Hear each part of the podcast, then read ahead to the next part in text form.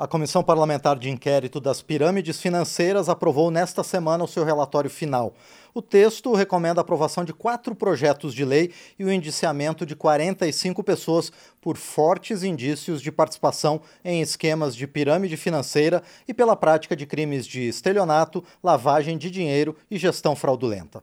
A CPI começou a funcionar no dia 13 de junho com o objetivo de investigar empresas que ofereciam a clientes investimentos em criptomoedas com promessas de rendimento acima da média do mercado financeiro.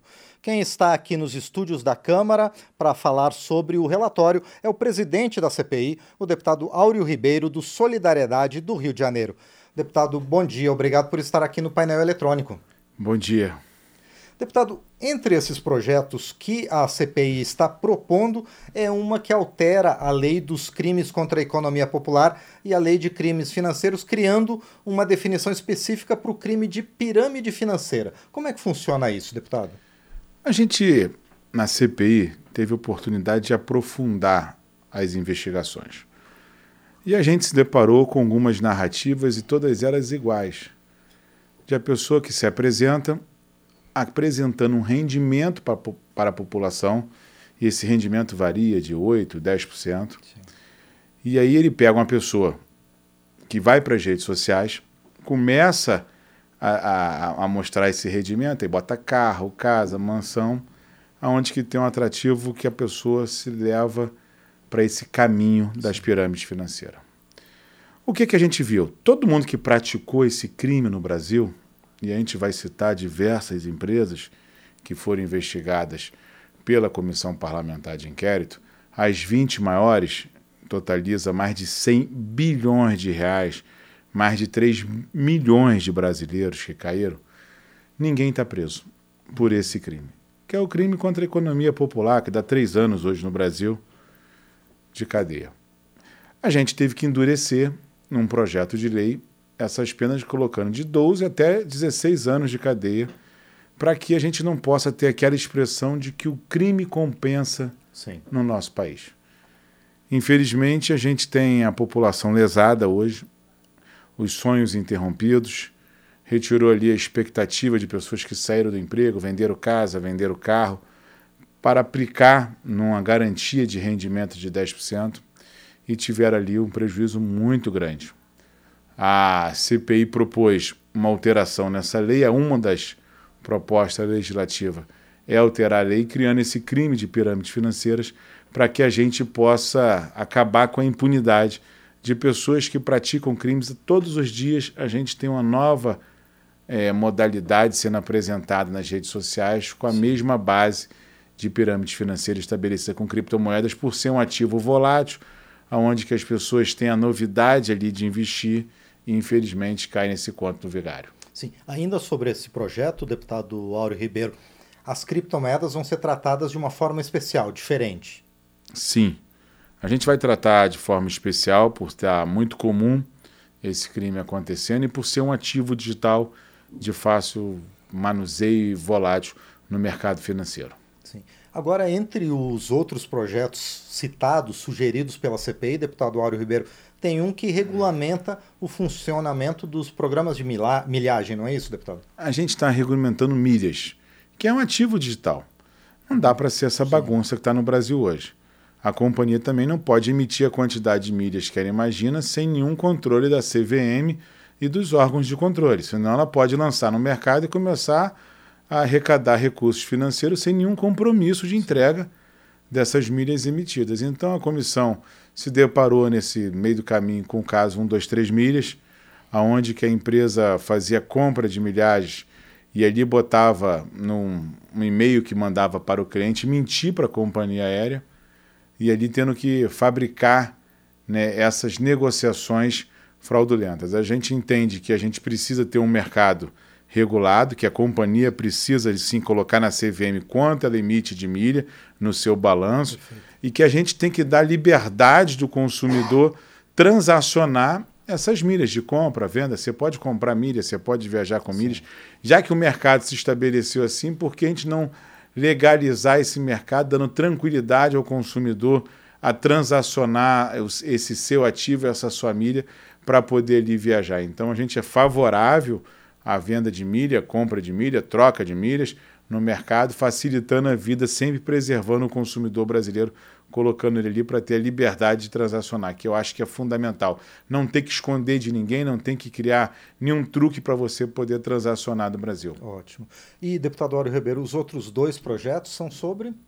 A gente tem também tratando sobre uma questão de segregação patrimonial, que é você trabalhar com o seu ativo, se a corretora está custodiada do seu ativo, ela não poder usar o seu ativo para ficar na mesma conta. Então, ela segrega o seu patrimônio para que você não possa perder o seu ativo digital. E a gente trata também dessa questão da publicidade. Né? Você não pode pegar um artista, um influencer, e ele fazer publicidade de um produto que não tem uma regulamentação pela CVM. Você não pode ter ali a pessoa te induzindo a você entrar num rendimento de 10% se não tem nenhuma regulamentação dessa oferta pública pela CVM. Então a gente trata também desse tema que é tão importante hoje para a sociedade. O que faz, e a gente não está impedindo de você fazer propaganda, a gente cria um regramento. Se tem uma regulamentação pela CVM, se essa proposta está aprovada, se ela está no mercado, você pode anunciar. Agora, você não pode anunciar uma proposta de qualquer pessoa sem nenhuma regulamentação. Então, a gente entende que o mercado tem que se ajustar, que tem que ter segregação patrimonial, que tem que ter controle de milha e que a gente tem que ter um olhar do governo com as corretoras sediadas no Brasil para operar no mercado brasileiro. Você não pode operar com corretoras internacionais transacionando bilhões de reais sem o olhar do governo, porque a gente teve um aumento de lavagem de dinheiro, de evasão de divisa, de a gente tem notícias de pessoas que financiaram o terrorismo, conforme os Estados Unidos investigando lá do Hamas, agora com essa questão de Israel, através de criptomoedas. Sim. Então a gente tem que ter um olhar para esse mercado. O deputado Auro Ribeiro, o senhor citou na sua resposta agora a questão da participação de influencers, né, de artistas, mas também, por exemplo, de jogadores de futebol, ex-jogadores, como é o caso do Ronaldinho. Ele é um dos indiciados, ele é um dos que a CPI está sugerindo né, o indiciamento e mais é, investigações sobre a empresa né, que está no nome dele. Além do Ronaldinho, quais são as outras empresas e pessoas que estão sendo indiciadas pela CPI? O Ronaldinho é um caso emblemático da CPI parlamentar de inquérito. Ele tem várias peças publicitárias de rendimento com a 18K. É, teve movimentação suspeita pelo COAF, por isso que a CPI propôs ali um indiciamento do jogador Ronaldinho. A gente não está aqui falando do jogador Ronaldinho, que é um gênio com a bola. Sim mas sim da vida dele fora de campo, né, que está sendo aqui questionada. E aí cabe agora à Justiça fazer o seu papel, o Ministério Público, que já foi tudo encaminhado para a Polícia Federal, para o Ministério Público Federal. Ele já responde ações nesse sentido, então a CPI não teve ali nada da cabeça da CPI, mas sim de fatos que já estão sendo investigados. E a gente tem ali outras pessoas, como um dos três milhos, sócios da um dos três milhos também passam a ser indiciados a partir do relatório da comissão parlamentar de inquérito. Tem ali o seu Guilherme Haddad também, que é o CEO da Binance no Brasil, e diversas empresas como OWS também, que é outra corretora que também trabalha com criptoativos no Brasil, e diversas empresas. E além desses pedidos de indiciamento, deputado Auro Ribeiro, a CPI também repassa ao Ministério Público a sugestão para aprofundar outras investigações, não? A CPI ela tem um prazo de início e um prazo de finalização.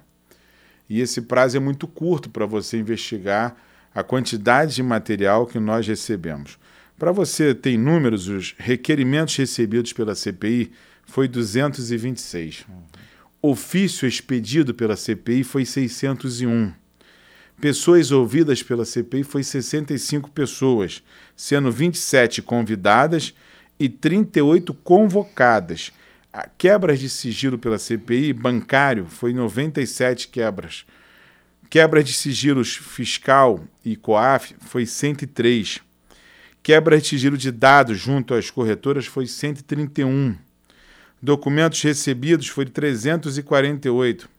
Correspondências com sigilo bancários foram 1.497. Pastas e arquivos recebidos foram 10.590. E-mails recebidos foram 2.219.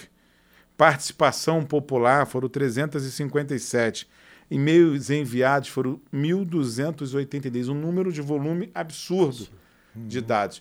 Todos esses dados estão sendo enviados para a Polícia Federal e para o Ministério Público Federal.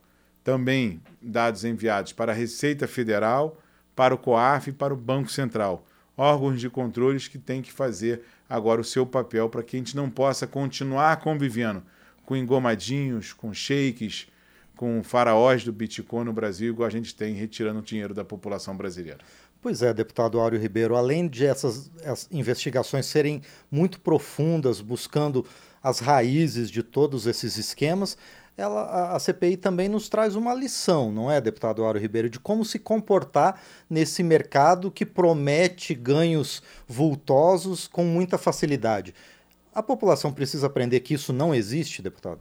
A população precisa verificar. Qualquer investimento que você faça no mercado financeiro, no mercado de criptoativo, você tem que verificar a veracidade. O que, que é importante? A gente tem corretora no Brasil. Sim. E a gente tem uma lei hoje que é o marco legal do criptoativo.